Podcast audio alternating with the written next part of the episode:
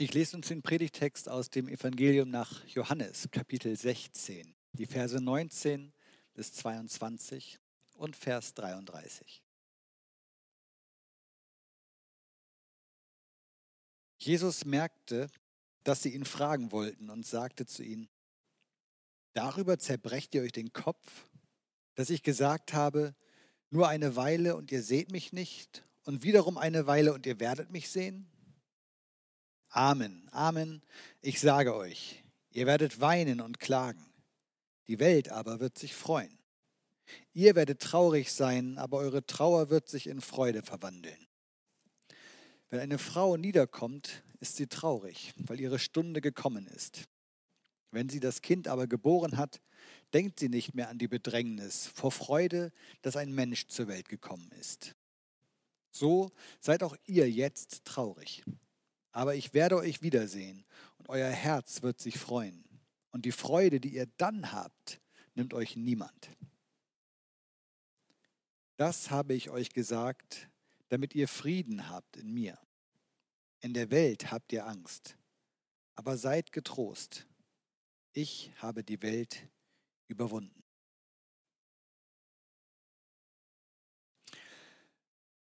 Liebe Geschwister, das sind erstmal so ein paar Behauptungen, die in den Raum gestellt werden, die uns hier in dem Text begegnen. Da heißt es, dass wir weinen werden und äh, dass wir traurig sein werden und dass wir Angst haben werden.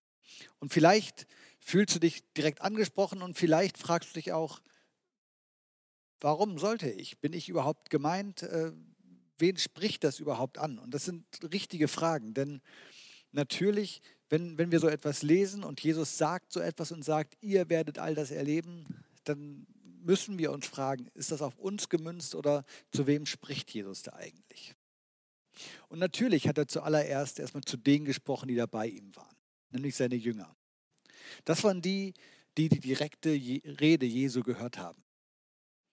Und diejenigen, die diesen Text gelesen haben, für die das Evangelium geschrieben wurde, auch die Menschen sind lange nicht mehr unter uns. Wir sind also bestenfalls die Zweit- oder die Drittadressaten dieses Textes. Nicht die allerersten, die angesprochen werden sollen. Denn zunächst geht es um die Trauer, die die Jünger in diesem Augenblick erleben weil sie wissen, da wird etwas passieren mit Jesus, weil sie wissen, sie werden Umbrüche erleben und vor ihnen liegt eine ungewisse Zukunft.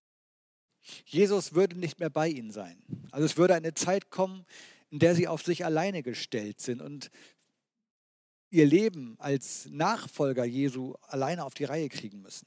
Sie müssen irgendwie zurechtkommen und müssen das, was sie von ihm gelernt haben, ins Leben übersetzen. Und zwar selber. Und ich glaube trotzdem, dass diese Worte Jesu, die zuerst gar nicht an uns gerichtet sind, sondern an Jünger und später dann an die Urchristenheit, dass diese Worte auch uns ansprechen können, dass auch wir jetzt und heute Adressaten eines solchen Textes sein können.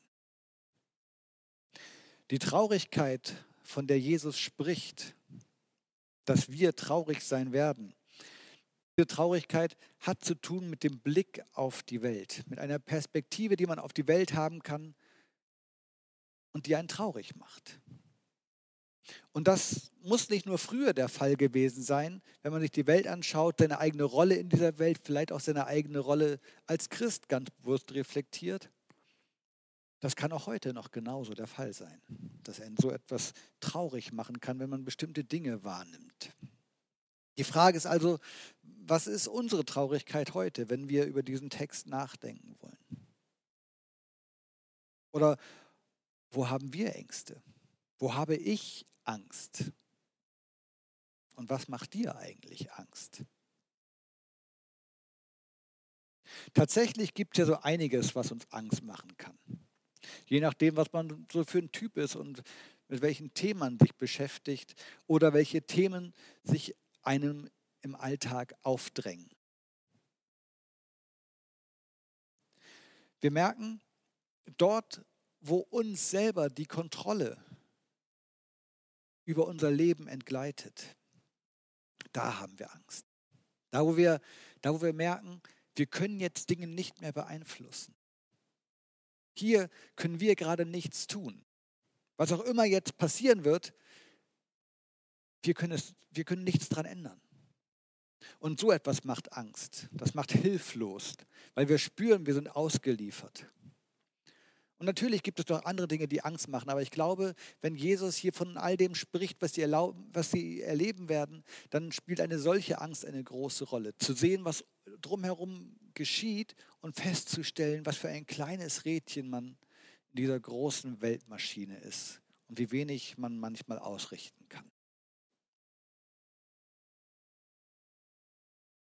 Auch bei uns kann das heute so sein, dass, dass wir das erleben, dass es Dinge gibt, logischerweise viele Dinge, auf die wir keinen Einfluss haben, die wir nicht kontrollieren können, die wir einfach nur beobachten können als Zuschauer dieser Welt.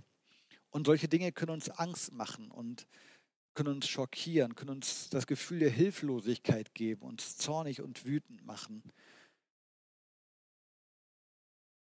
Zum Beispiel, wenn wir wahrnehmen, wie sich Dinge bei uns im Land politisch entwickeln. Was so innerhalb der letzten Jahre, drei, vier, fünf, sechs Jahre für eine Stimmung entstanden ist in unserem Land. Wenn wir sehen, auf welche Art und Weise miteinander gesprochen wird, was für Themen angestoßen werden und wie diese Themen angestoßen werden. Das kann manchmal Angst machen. Oder vielleicht auch ein, zwei Themen, die du möglicherweise gerade gar nicht so sehr auf dem Schirm hast, weil sie so aus dem Fokus geraten sind, weil wir uns ja in dieser Zeit und seit fast einem Jahr ausschließlich mit einer Pandemie beschäftigen und das so ein alles beherrschendes Thema in den Nachrichten ist, dass ganz andere Sachen so an den Rand gedrängt worden sind und wir vielleicht darüber gar nicht mehr so viel nachdenken. Heute vor einem Jahr da haben wir Corona vielleicht auch schon mal wahrgenommen in den Nachrichten und haben mitbekommen, da ist irgendwas in China. Aber unser Thema war eigentlich noch ein bisschen mehr das Klima, wenn überhaupt. Wenn wir über ein die weltbewegendes Thema gesprochen haben, wo wir jetzt handeln müssen, wo jetzt was passieren muss, wo wir jetzt aufwachen müssen und alle gemeinsam Anstrengungen unternehmen müssen, dann wäre das das Klima gewesen. Einige Leute waren davon überzeugt, dass wir so hätten handeln müssen. Inzwischen taucht das Thema in den Nachrichten kaum noch auf. Aber es ist da. Unser Klima ändert sich. Und wir werden die Folgen nach allem, was man weiß, immer mehr zu spüren bekommen. Oder das Thema der Flüchtlinge. Die haben ja auch nicht aufgehört, Krisengebiete zu verlassen. Nach wie vor haben Menschen nicht aufgehört, nach einem besseren Leben zu suchen, dem Krieg zu entkommen, eine Hoffnung zu finden für sich selber oder für ihre Kinder. Und ab und zu taucht das hier und da nochmal in den Randspalten auf, aber oft haben wir das gerade gar nicht mehr auf dem Schirm. Und fast unbemerkt vom Fokus der Öffentlichkeit spielt sich eine Hungerkatastrophe im Jemen ab. Und wenn wir all diese Dinge wahrnehmen, dann können wir merken, ja, es gibt einiges, was uns Angst machen kann. Das kann uns auch beschäftigen und eigentlich müsste uns das sogar viel mehr beschäftigen, selbst wenn es nicht der Angst wegen sei, aber weil es wichtige Themen sind. Und vielleicht ist der ja sogar noch ein Thema, das dich bewegt, nämlich die Christenverfolgung, die eigentlich immer ein Thema ist, irgendwo auf der Welt. Irgendwo auf der Welt gibt es immer Menschen, Christen, die, weil sie zu Jesus gehören, Angst haben müssen um ihr Leben, um ihre Sicherheit, um ihre Freiheit. Oder um Leben, Sicherheit und Freiheit von Menschen, die ihnen lieb und teuer sind. Und wenn wir uns das mal klar machen, dass das eine Realität heute in unserer Welt ist, heutzutage im Jahr 2021, dann bin ich vielleicht gar nicht mehr so weit weg vom Thema dieses Textes, in dem Jesus zu den Jüngern spricht und es um ihre Ängste geht und das, was sie unsicher macht, das, was sie so ein bisschen mit Zagen in die Zukunft schauen lässt. Da ist nämlich auch diese Angst, nicht zu wissen, was jetzt passiert. Aber zu wissen, dass man Feinde hat. Dass man Gegner hat, die, nachdem sie Jesus getötet haben, wenn die Jünger das erstmal erleben würden, noch ist es ja nicht so weit, wenn sie das erstmal erleben würden, vielleicht auch ein Gefühl dafür bekommen, dass sie selber in Gefahr sind, weil sie zu Jesus gehören. Und solche Unsicherheiten über das, was kommen mag und nicht zu wissen, was sich da alles entwickelt, das kann auch uns Angst machen. Vielleicht machst du dir Angst über Corona, ob es dich erwischt, ob du vielleicht äh, da heil durchkommen würdest. Oder du trägst jetzt gerade diese Krankheit mit dir herum und machst dir Sorgen, weil es dir wirklich nicht gut geht. Oder du hast aus anderen gesundheitlichen Problemen Sorgen und Ängste, weil du älter wirst oder jemand aus deiner Verwandtschaft oder aus deinem Freundeskreis und, und du merkst einfach, dass es immer schwerer wird, diese Lasten zu tragen. Oder weil du nicht weißt, wie es in deiner Ehe weitergeht, wie sich das wohl entwickeln wird. Oder bei deinen Kindern und ihrer Erziehung oder auf deiner Arbeitsstelle oder wer weiß wo. Es gibt so vieles, was uns wirklich beschäftigen kann und manchmal sicherlich auch nachts wach liegen lässt. Jesus sieht die Jünger, die auch Sorgen haben und Nöte und Zweifel und Ängste. Und er spricht sie an als solche bedrückte Menschen. Und ich finde interessant, wie Jesus darauf reagiert, dass die Jünger von so etwas bewegt werden. Jesus sagt nicht etwa, na, hab mal keine Angst, es wird schon werden. Vielleicht kennt ihr das, dass man Leuten, die ganz klar Angst haben, dass man ihnen sagt, du brauchst keine Angst zu haben. Und manchmal stimmt es vielleicht, oft stimmt das vielleicht sogar. Aber Angst ist nichts, was wir steuern können. Wir, wir können uns nicht entscheiden, Angst zu haben oder keine Angst zu haben. Wir können allerhöchstens uns Argumente klar machen und verdeutlichen, warum es vielleicht irrational ist, jetzt Angst zu haben. Aber das Gefühl der Angst, das ist einfach da, ob ich das will oder das nicht. Oder ob ich es nicht will. Und Jesus nimmt das ernst. Jesus weiß, wie Menschen ticken. Er ist ja selber einer.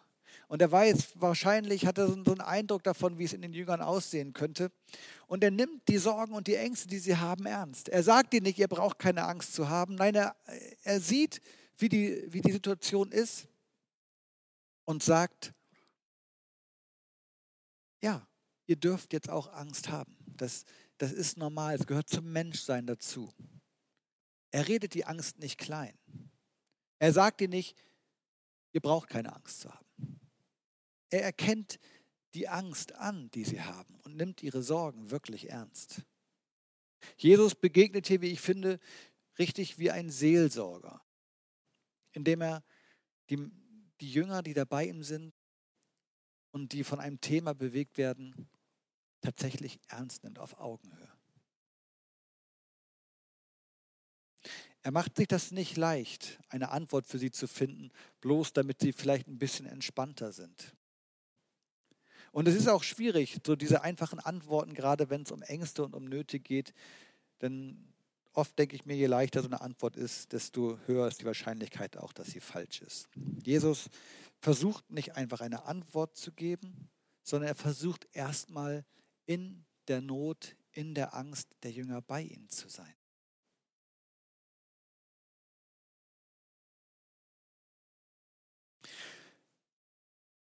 Mit Jesus zu leben, mit ihm unterwegs zu sein, damals für die Jünger und ich glaube auch heute für uns, das bedeutet, in eine Richtung zu leben, auf etwas zu, auf etwas zuzuleben, nämlich ein Ziel vor Augen zu haben, von dem man weiß, das ist meine Richtung, da geht's lang, da will ich hin. Denn die Perspektive, die Jesus uns gibt, und er gibt uns ja eine Perspektive hier in diesem Text, er sagt ja durchaus, was da vor uns liegen mag. Und die Perspektive, die Jesus eröffnet, das ist eine Perspektive, die in Bewegung setzen will und die auch in Bewegung setzt, die seit von Anfang an, seit Jesus Menschen begegnet ist, seitdem immer wieder Menschen in Bewegung gesetzt hat, die etwas in ihnen ausgelöst hat, das sie in Bewegung gebracht hat. Und das ist gut, in Bewegung zu sein, denn Leben, das ist was, ist was Lebendiges. Das braucht Bewegung, das braucht Vorangehen und dazu gehört eben auch der nötige Mut, all das zu tun. Denn was können wir uns nicht alles Schwieriges vorstellen, was da vor uns liegt? wenn wir anfangen darüber nachzudenken, was uns alles herausfordern mag in unserem Leben, da sind wir bestimmt super einfallsreich. Immer wieder begegnen uns neue Lebensabschnitte, die von uns Mut erfordern. Zeit unseres Lebens werden wir Mut brauchen für das, was uns begegnet. Wenn wir in den Kindergarten kommen, wenn wir in die Schule kommen, wenn wir in die, in die nächsthöhere Schulstufe kommen, wenn wir ähm, eine Arbeit aufnehmen oder wenn wir anfangen zu studieren, was auch immer wir tun, da, alles das ist ein weiterer Schritt nach vorne, der von mir erfordert, dass ich mutig darauf zugehe, auch wenn ich noch nicht weiß, was da passiert. Aber dass ich Leben ergreife. Und da gehören auch immer Unsicherheiten dazu. Da aber, wo die Angst anfängt, mich zu kontrollieren, da, wo es nur noch Angst ist, die mein Motor ist, da will sie mich lähmen.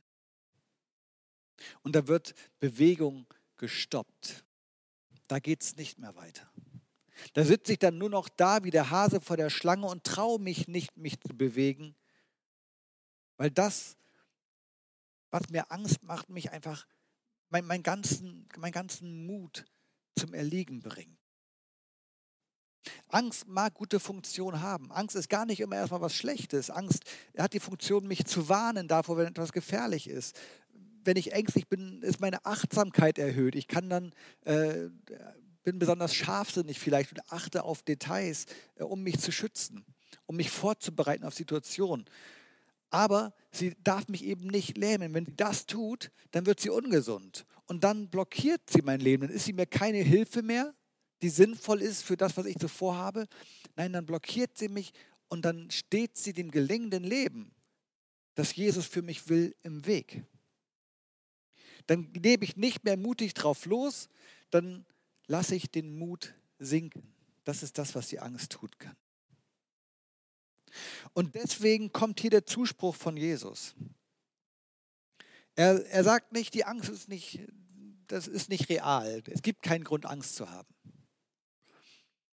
Er sagt, äh, du wirst schon heil durchkommen, dir kann nichts passieren. Das, Entschuldigung, das sagt er nicht. Er sagt nicht, du wirst schon heil durchkommen, dir wird nichts passieren. Jesus erkennt an, dass die Welt ist, wie sie ist. Und dann kommt aber ein ganz großes Aber hinten dran. Er sagt, in der Welt habt ihr Angst und dann kommt das Aber. Aber seid getrost. Ich habe die Welt überwunden.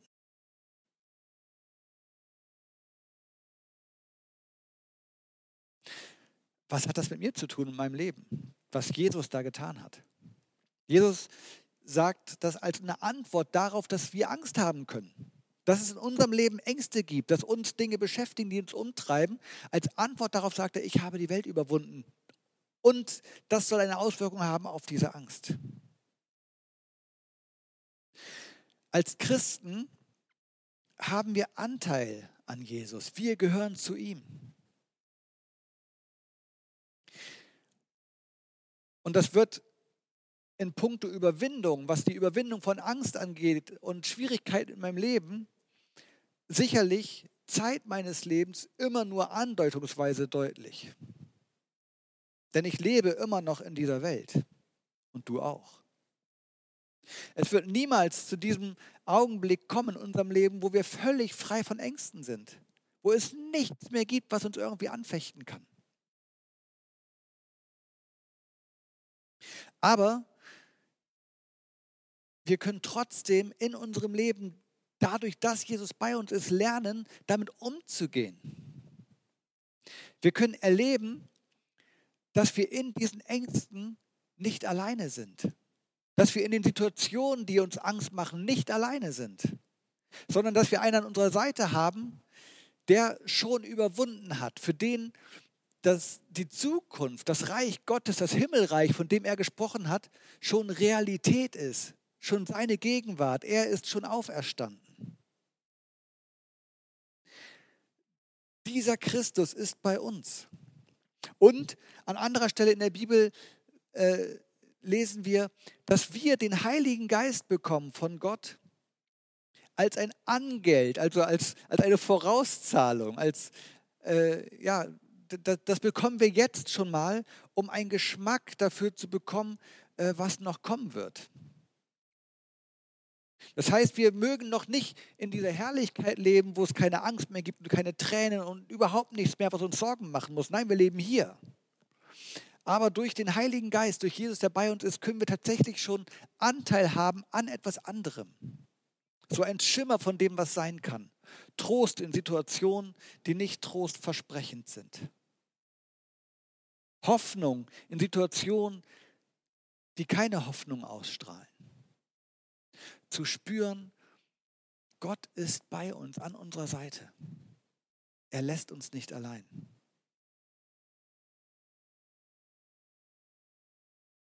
Die vollendete Teilhabe, das steht noch aus. Dass wir ganz bei Gott sein werden, in einer ganz anderen Dimension, in einem ganz anderen Erleben. Das Wissen aber um dieses Kommen, das Wissen darum, dass wir darauf hinleben, dass das unser Ziel ist, das will und kann uns schon heute in unserem Leben prägen.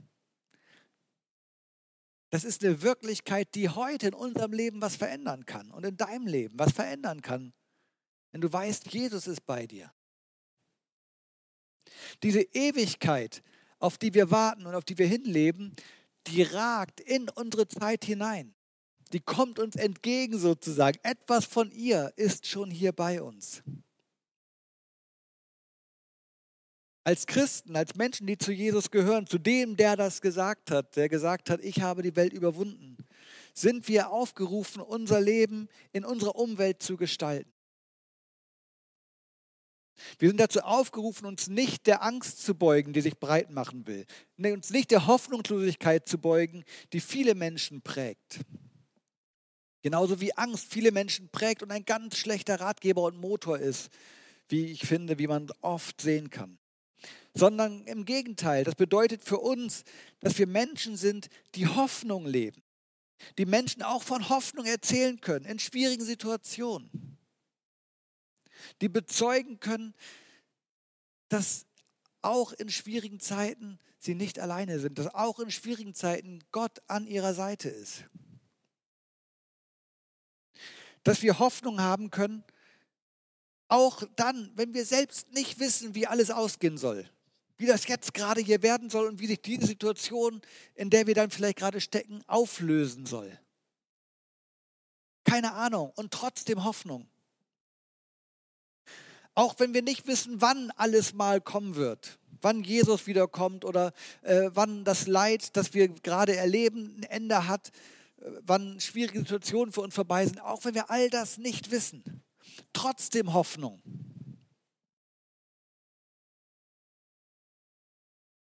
weil wir wissen, dass Jesus die Welt überwunden hat, weil wir wissen, dass er bei uns ist, dass er uns den Heiligen Geist gibt, dass Gott dadurch an unserer Seite ist.